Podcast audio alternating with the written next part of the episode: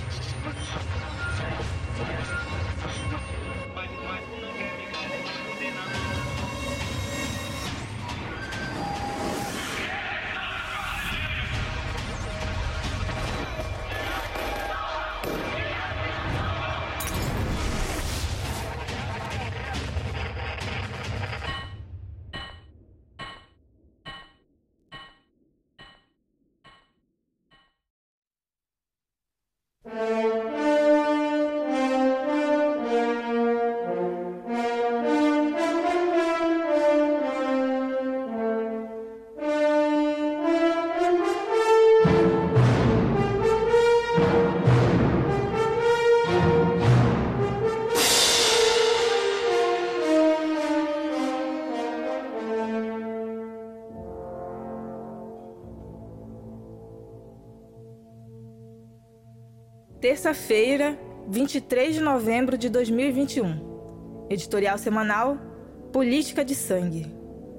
Temos dito, em nossos recentes editoriais, que a antecipação da corrida eleitoral de 2022 assinala apenas a divisão das classes dominantes de um lado e a tentativa de produzir alguma adesão social a um processo farsante e largamente desacreditado de outro. Em todo caso, para compreender o caráter de uma dada sociedade, não basta observar o movimento das personagens ilustres no alto dos palanques ou diante dos holofotes. É preciso olhar as engrenagens que se movem no mais profundo do tecido social, onde se encontrará o segredo oculto sobre o qual se ergue o edifício todo. Enquanto estas linhas são escritas, moradores do complexo Salgueiro, em São Gonçalo, região metropolitana do Rio de Janeiro, se mobilizam para retirar de uma área de mata corpos de jovens chacinados pela polícia militar. Pelo menos 20 pessoas teriam sido executadas em uma operação realizada no domingo, 21 de novembro. Parentes das vítimas denunciam tortura e mutilação, enquanto cinicamente o porta-voz da PM fala de troca de tiros a grande distância.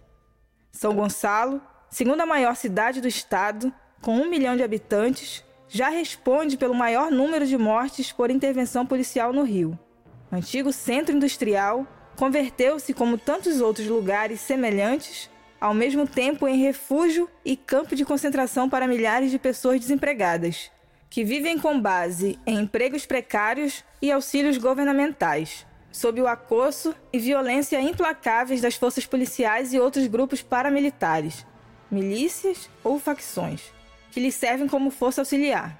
O mesmo complexo do Salgueiro foi palco de uma chacina perpetrada em conjunto pela Polícia Civil e pelo Exército em novembro de 2017, que resultou em oito execuções, e também do assassinato brutal do menino João Pedro, 14 anos, dentro de casa em maio do ano passado, em plena pandemia. No primeiro caso, a investigação que correu na Justiça Militar foi arquivada, e no segundo, o inquérito ainda não foi concluído. A propósito, há um mês, oito militares do Exército Reacionário foram condenados pelas mortes do músico Evaldo dos Santos Rosa e do catador de materiais recicláveis Luciano Macedo. Na famigerada Operação, ocorrida em abril de 2019, os militares dispararam 257 tiros contra o carro em que Evaldo estava. Mas, mesmo esta condenação por um crime flagrante, se deu por três votos a dois no âmbito da Justiça Militar. Foi Michel Temer que sancionou, em outubro de 2016, a espúria lei que transfere para o âmbito da Justiça Militar a investigação e o julgamento de homicídios cometidos por militares no contexto de ações de segurança pública. O voto de Minerva, a favor da condenação, foi dado pela única juíza civil que compunha o conselho de sentença. Ainda cabe recurso. No país lacerado pela fome, pelo desemprego e pela falta absoluta de perspectivas para a imensa maioria de sua população, sobretudo os mais jovens, esta política genocida é, talvez, a única política de Estado aplicada de modo racional e continuado por todos os governos.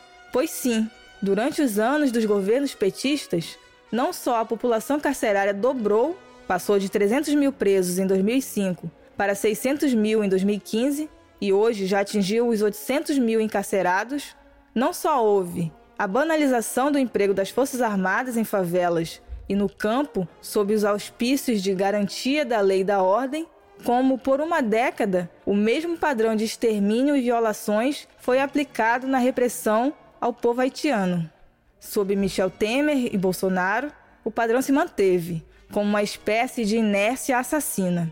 E isto não ocorre sem a participação do Ministério Público e do Judiciário, oligárquicos, reacionários e antipovo até a medula.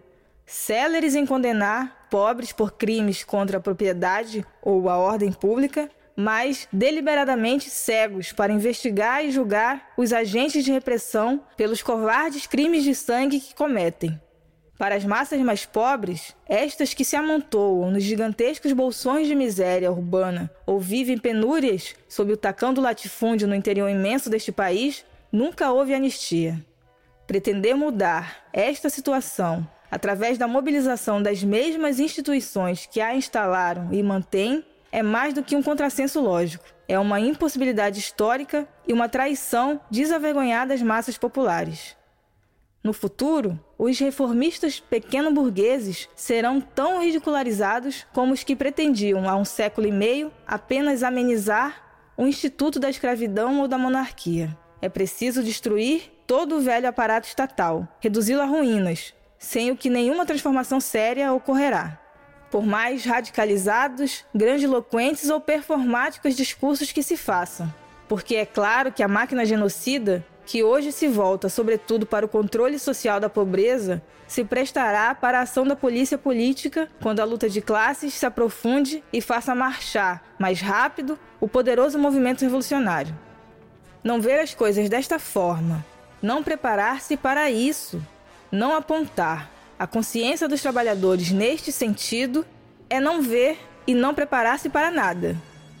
Força contra força, Eis a única divisa justa.